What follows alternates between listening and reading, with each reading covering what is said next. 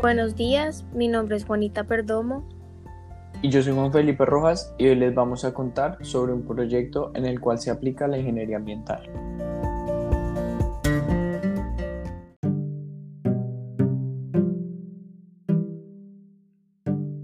No te imaginas lo que pasó.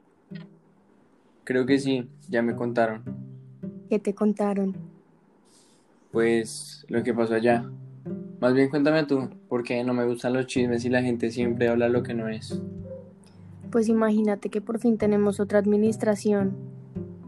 Mm, entonces sí fue verdad lo que me contaron. Sí, por fin vamos a poder hacer algo para recuperar el lago. Pero, espera, espera.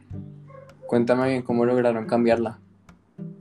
Es que en el condominio la mayoría de gente que tiene casa acá es solo para venir de vacaciones. Somos realmente muy pocos los que estamos siempre.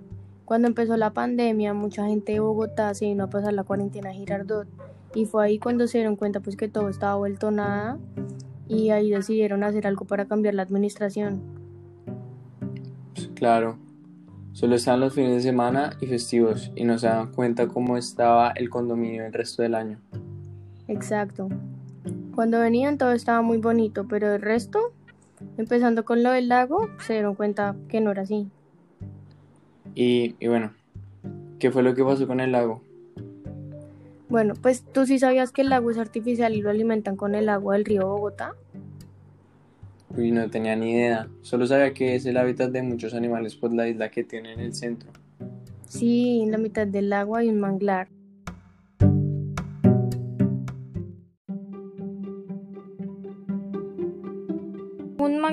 Es un bosque formado por árboles que tienen características para adaptarse a terrenos inundados o inundables.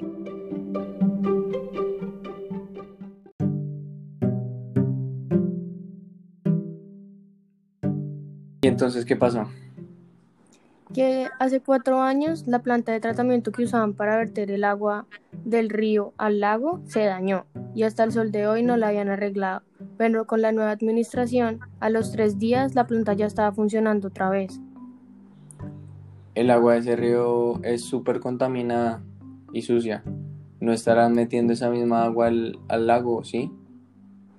Lamentablemente sí.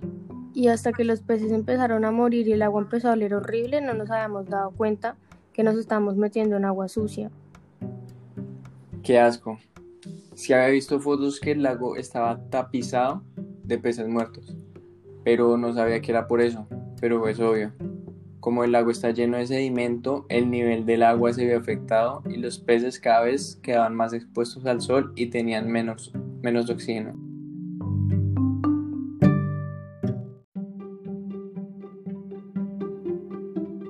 Sedimento. Es un conjunto de partículas sólidas que quedan depositadas en el fondo de una corriente de agua.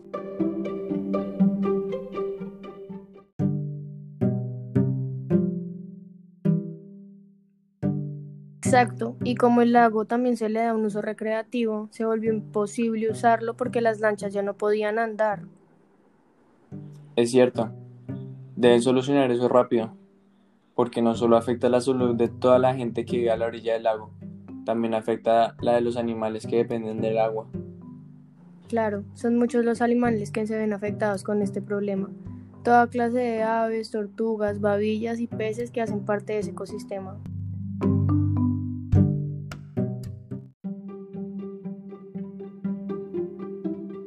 Babillas. Es una especie de reptil carnívoro que habita los diferentes tipos de agua dulce, similar a un cocodrilo.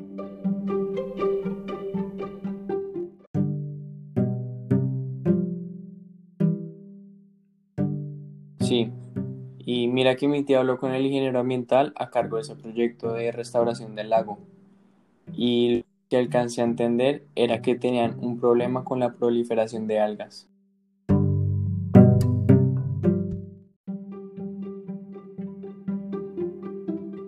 Proliferación. Reproducción o multiplicación de algún organismo vivo, especialmente de las células, de una manera acelerada.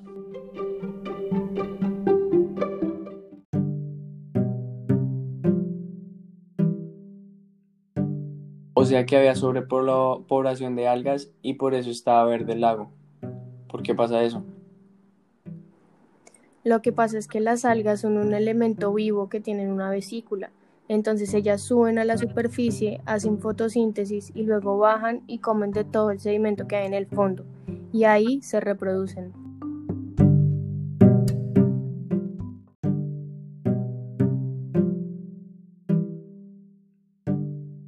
Con razón, la población crece de forma exponencial. Yo escuché de una forma de solucionar ese problema, pero creo que no es muy viable. ¿Por qué? Resulta que este lago funciona como una gran piscina y la propuesta es que se limpie todo el lago a punta de químicos desinfectantes y cloro y amoníaco para matar todas las bacterias. Pero primero, el gasto en indumentaria y equipos de limpieza sería el doble de caros que reparar toda la, la planta de tratamiento. Segundo, en el lago hay seres vivos que dependen de esa agua.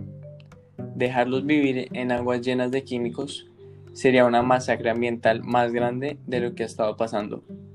Y tercero, el lago también lo usan para el mantenimiento de zonas comunes como jardines y zonas verdes.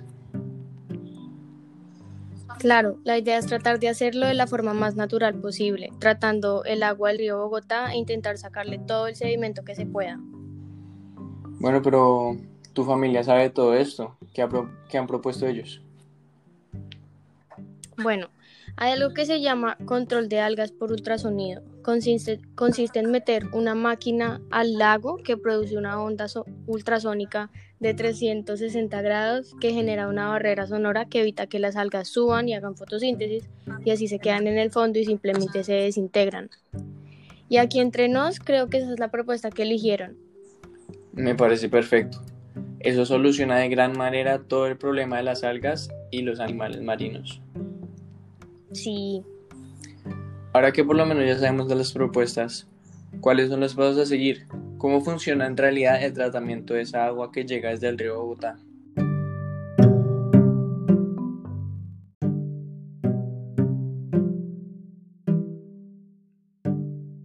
Primero, tratar el agua del río Bogotá y quitarle todos los sólidos posibles. Después, empezar a tratar el agua que ya está dentro del lago. Tercero, sería ocuparse de las algas, que creería yo que con el ultrasonido lo hacen y después empezarían a dragar el lago, que tomaría más o menos un año porque se tiene que hacer con mucho cuidado porque si se llegara a cavar muy profundo podrían romper la manta del lago. Mm, ¿Y qué es eso de la manta? Resulta que como el lago es artificial, deben poner un tipo de capa protectora en el suelo para evitar que el agua entre y se filtre por medio de los sedimentos de la tierra y pues se termine desocupando. Mm, me entiendo.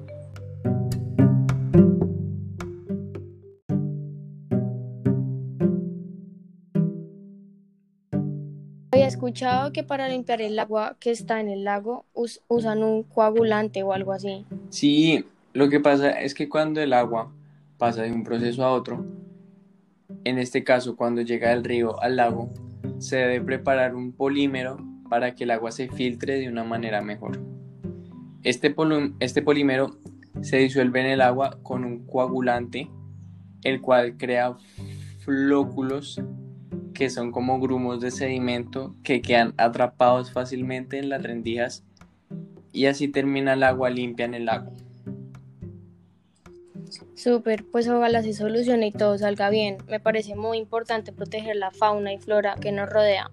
Este es nuestro hogar y el de muchos otros animales, no podemos perderlo. No solo eso, todo ser viviente en este planeta merece ser respetado y no es justo que por ambición de algunos se les quite ese derecho